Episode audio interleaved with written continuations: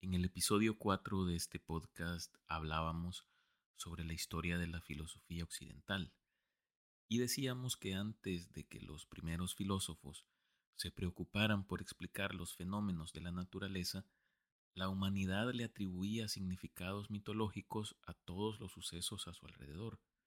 Cada civilización que ha existido ha creado su propio sistema de creencias religiosas, mitológicas, alegorías y leyendas que son realmente interesantes.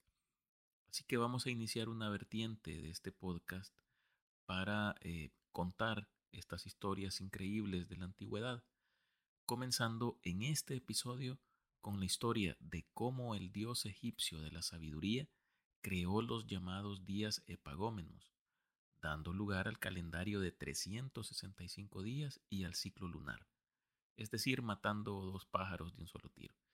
En este tu podcast quiero saber más. Comencemos. El dios Tot fue uno de los dioses más importantes del antiguo Egipto, conocido como el dios sin madre, pues según el mito, éste nació de los labios del dios Ra. Era considerado el dios de la sabiduría, la escritura, la magia, la ciencia y la medición del tiempo.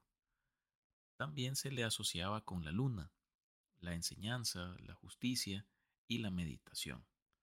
Se representaba a Tot con la cabeza de un ibis, un ave sagrada en Egipto, o también con cabeza de babuino. En algunas representaciones se le veía con una pluma de avestruz en su cabeza, un libro en una mano y un cetro de doble punta en la otra. Tot era un dios muy antiguo, que se remontaba al menos al reino antiguo, es decir, eh, entre el 2680 y el 2181 a.C. Era muy importante en la religión egipcia y tenía un papel destacado en muchos mitos e historias. Según la leyenda, fue él quien creó la escritura y enseñó a los egipcios a utilizarla. También se decía que Tot era el encargado de registrar los hechos importantes de la vida de los faraones y los dioses. Para entrar en materia de la historia que vamos a contar, es necesario eh, relacionar que según la mitología egipcia, al igual que para los griegos, en el inicio de los tiempos solo existía el caos, en este caso llamado Nun, Dentro de este se encontraba el sol, llamado Atum. Y este, al tomar conciencia de, su existencia misma, dio nacimiento al dios Ra, quien a su vez posteriormente creó el aire y la humedad, llamados Shu y Tefnut, respectivamente. De la unión de estos nacieron eh, Nut, una deidad femenina que representaba el cielo, y Geb, que, bueno, Geb o Heb, que representaba la tierra. Según la leyenda, Ra les prohibió a estos dos, es decir, a Nut y a Heb, eh, unirse o que tuvieran una relación, pues le había sido anunciado que si estos llegaban a tener un hijo, el niño acabaría destronándolo y gobernaría a la humanidad. Pero como el amor todo lo puede y las reglas son para romperse, aun con la prohibición de Ra, Nut y Heb se unieron y se amaron. Al enterarse de su transgresión, Ra se enfureció tanto que ordenó a Shu separar para siempre a Nut y a Heb esto eh, es algo ingenioso dentro del mito, ya que si lo pensamos, resulta eh, evidente que entre el cielo, representado en este caso por Nut, y la tierra, representada por Hev, se encuentra el aire, que em, era eh, representado en este caso por Shu. Ah, y bueno, hay que decir también que Ra le prohibió a Nut parir a su descendencia en absolutamente ninguno de los días del, mes del año. Para este entonces ya existía el sabio Tot, quien había creado el primer calendario del antiguo Egipto, el cual contaba con 360 días, dividido en 12 meses de 30 días cada uno. Y habiéndose apiadado de la situación de Nut y a petición de ésta, eh, le dio pensamiento a una manera de cómo poder ayudarla para que pudiera dar a luz a sus hijos.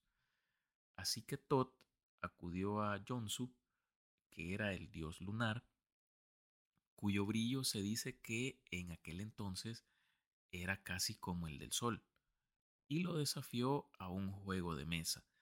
En algunas, en algunas de las historias eh, he leído que lo desafió a un juego de, ajedrez, pero eh, me resultaría extraño decirlo así con esa especificidad, ya que en ese tiempo, pues, eh, el ajedrez como lo conocemos aún no había sido creado. Pero bueno, lo desafió a un juego de mesa, en el que Yonsu eh, apostaba su propia luz. Ambos jugaron y la suerte eh, estuvo del lado de Tot, hasta que Yonsu fue derrotado. Y la apuesta consistía en la septuagésima parte de la luminosidad diaria de la luna. Y desde ese entonces eh, se dice que Yonsu no ha tenido suficiente fuerza para brillar de la misma manera a lo largo del mes, y por eso mengúa y se recupera. Con esta luz, Tot creó cinco nuevos días, conocidos como días epagómenos o añadidos incluidos al final del calendario, los cuales eh, en realidad no eh, formaban parte de ningún mes del año. Y así pues fue como Nut pudo dar a luz a sus hijos. Primero nació Osiris, su nacimiento fue anunciado como el de un dios bondadoso y benefactor del pueblo. El segundo fue reservado para el nacimiento de Horus, hijo de Osiris e Isis. El tercero fue eh, para Set, quien de hecho eh, no nació ni en el tiempo que le correspondía ni de la manera adecuada, ya que nació eh, rasgando el costado de su madre Nut. El cuarto día nació Isis y el último nació Neftis. En esta parte el mito se vuelve extraño, ya que sugeriría que Isis y Osiris tuvieron hijos aún antes de nacer. Pero tratándose de la mitología, pues todo es posible. Aparte, eh, por ahí eh, se dice que en realidad este Horus que nació, pues no es el mismo Horus que es hijo de Isis y Osiris, ya que es eh, otro, como digamos, otro Horus, ya que dentro de la de esta mitología eh, existe una deidad que es conocida como Horus el Viejo y podría tratarse de este. Pero bueno, en la práctica y dejando un poco de lado eh, el mito, los días epagómenos, también conocidos como días complementarios, eran cinco días adicionales que se añadían al final del calendario egipcio de 360 días, para completar el ciclo anual de 365 días. Estos eh, se consideraban sagrados y estaban dedicados a los dioses egipcios. Se celebraban durante el llamado mes de nacimiento y se correspondía con el mes de agosto en nuestro calendario actual. Y eh, las celebraciones eh, que se realizaban básicamente estaban em, dedicadas a las deidades que ya hemos relacionado anteriormente, Osiris, Horus, Set, Isis y Neftis. Los días epagómenos tenían una gran importancia en la religión egipcia y se consideraba una época de purificación y preparación para el nuevo año, ya que, eh, como lo mencioné, estos eh, fueron añadidos en el último mes del año, sin embargo, eh, no formaban parte de, este. Durante estos días se realizaban ceremonias religiosas en honor a los dioses y se, se realizaban también ofrendas y sacrificios en los templos. Tenían una función práctica en el calendario egipcio, como ya lo hemos visto, pues eh, el ciclo solar de 365 días no coincidía exactamente con el ciclo lunar de 12 meses. Los egipcios utilizaban los días epagómenos para ajustar el calendario y asegurarse de que las festividades religiosas y los eventos agrícolas se celebraran en el momento adecuado. Volviendo al mito, con el tiempo eh, Osiris se casó con su hermana Isis, a quien amaba desde el vientre de su madre. Set se casó con Neftis, pues al ser un dios, solo una diosa podía ser su esposa. Isis, la más inteligente de los cuatro hermanos, obtuvo con destreza el secreto que le otorgaba poder y grandeza a Ra, y con el tiempo eh, Osiris se convirtió en el rey de los dioses egipcios bueno, eh, esto no es tan original, ¿verdad? Porque eh, un dios que destrona a su padre para reinar sobre sus hermanos dioses, eh, recuerda un poco a la historia de Cronos y Zeus, que bien podría ser un tema del que hablemos en episodios que ya vendrán más adelante. Pero bueno, en aquellos tiempos la humanidad vivía en estado salvaje, según el mito.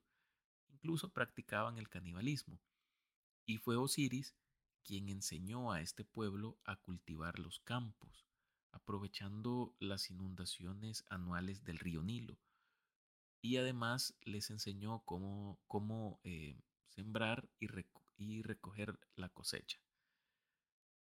También les enseñó cómo sembrar la vid y obtener vino y la forma de fabricar cerveza a partir del cultivo de cebada. Buena esa, Osiris. Pero eh, no solo enseñó al pueblo cómo alimentarse y cultivar, sino que también les dio leyes con las que eh, poder eh, regirse en paz, asimismo la destreza para crear música y también les instruyó en el respeto a los dioses. Entonces, eh, tenemos que sí, se cumplió la profecía que había sido anunciada a Ra, eh, siendo esa la razón por la cual había separado a Nut y a Heb, pero sin embargo no contó con la astucia de nuestro héroe Tot. Bueno, hemos llegado al fin de este episodio. Espero que les haya eh, gustado esta nueva, esta nueva línea que estamos tomando eh, sin embargo, pues vamos a seguir siempre con los temas de, historia. Y bueno, los animo como siempre a suscribirse, recomendar y calificar este podcast en su plataforma preferida. Nos escuchamos en la próxima para conocer un poco más sobre otro mito o leyenda interesante. Saludos y hasta pronto.